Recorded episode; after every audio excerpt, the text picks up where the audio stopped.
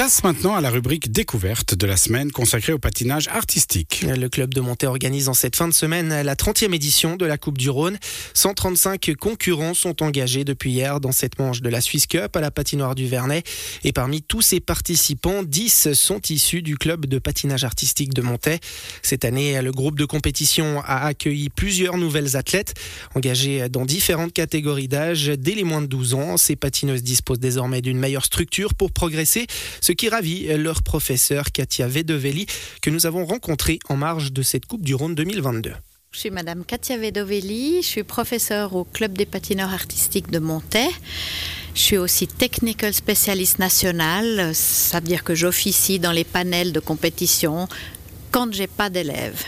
Katia Vedovelli, on, va parler avec vous dans un premier temps de cette Coupe du Rhône qui euh, fera partie cette année euh, de la Swiss Cup. Euh, un rendez-vous important, on imagine, pour le club de patinage artistique de Montaix, pour toutes ces patineuses que vous entraînez. C'est un moment très important parce que c'est à domicile, donc elles se réjouissent déjà, mais ça leur met un peu plus de pression. Puis oui, c'est une des manches de la Swiss Cup. En fin de compte, nos élèves qui vont au championnat suisse font maximum 7 Swiss Cup sur, euh, depuis le mois de octobre jusqu'au mois de février pour être dans les meilleurs Suisses, pour être qualifiés et participer au championnat suisse. C'est effectivement un circuit, on va l'appeler comme ça, qui permet de se qualifier pour les championnats de Suisse. Euh, ça fait partie des objectifs, effectivement, euh, que vous avez avec votre groupe, pouvoir à la fin participer à ces championnats nationaux Évidemment, c'est hyper important parce qu'en fait, ces demoiselles et ces messieurs, mais malheureusement à Montaix, nous n'en avons pas encore, elles doivent passer un test qui leur donne la possibilité de participer à ces compétitions Swiss Cup. Et en Suisse, tout le monde ne peut pas aller au championnat suisse. Un certain nombre dans chaque catégorie peuvent y aller. Dans le monde du patinage artistique, on entend aussi souvent parler de la glace. C'est évidemment prépondérant. Il faut, euh, dans les patinoires, pouvoir tenter de satisfaire tout le monde. Les patineuses et les patineurs, bien sûr. Le hockey sur glace aussi. La cohabitation est parfois difficile au niveau de la qualité de la glace. Ici à Montaix, j'ai cru comprendre, alors que c'était des conditions très très bonnes quand on fait du patinage artistique. Alors on a vraiment une super glace. Elle glisse. Waouh Moi, je suis arrivée là en début de saison et j'ai chaque fois félicité le maître de glace parce que je trouve qu'elle est vraiment belle. Elle glisse bien, il s'en occupe bien. Les enfants arrivent à patiner dessus. Parfois, elle est un peu froide parce que pour le hockey, on a besoin d'un peu plus froid que pour le patinage artistique. Mais bon, on s'adapte. Et puis de toute façon, ici, on partage les heures. Moi, je suis une professeure qui suis adepte mon rêve, ce serait qu'un club de patinage aille avec le club de hockey et qu'on s'entraide et qu'on mette ensemble des infrastructures ainsi que des professionnels de l'entraînement et puis aussi des physios comme ça. Et je pense qu'on pourrait s'aider les uns les autres. Mais je suis un peu seule dans, ce, dans cette optique, j'ai l'impression. Souvent, on entend que c'est le patinage contre le hockey. Eh ben moi, je pense que si on était ensemble, eh ben tout marcherait mieux. Ici, à Montaix, le patinage est contre le hockey ou on cohabite plutôt bien? Moi, je trouve qu'on cohabite plutôt bien. On a une autre professeure, Madame Nathalie Jacquard, qui, elle, euh, entraîne souvent des hockeyeurs pour du power skating ou pour euh, la maîtrise du patinage artistique. Elle donne des cours euh, là aux hockeyeurs. On s'entend très bien avec les entraîneurs de hockey.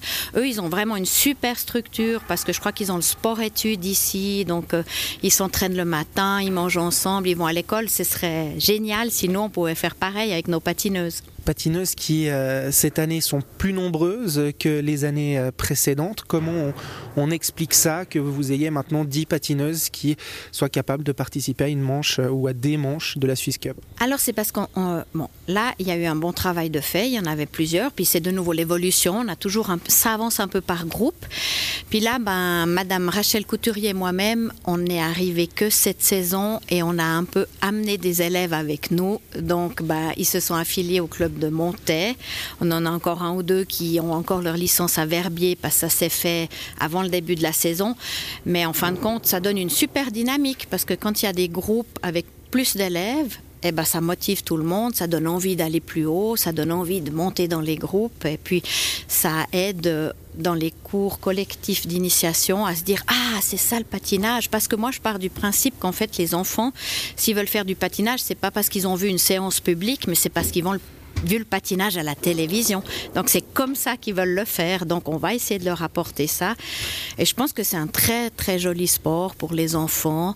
Ça éduque un peu la discipline, une espèce d'hygiène de vie. On doit être organisé, on doit être ponctuel. Et puis je pense que c'est un chouette sport où on peut justement exprimer son plaisir, sa fantaisie, sa créativité. Avoir un groupe fourni permet euh, de créer une forme d'émulation.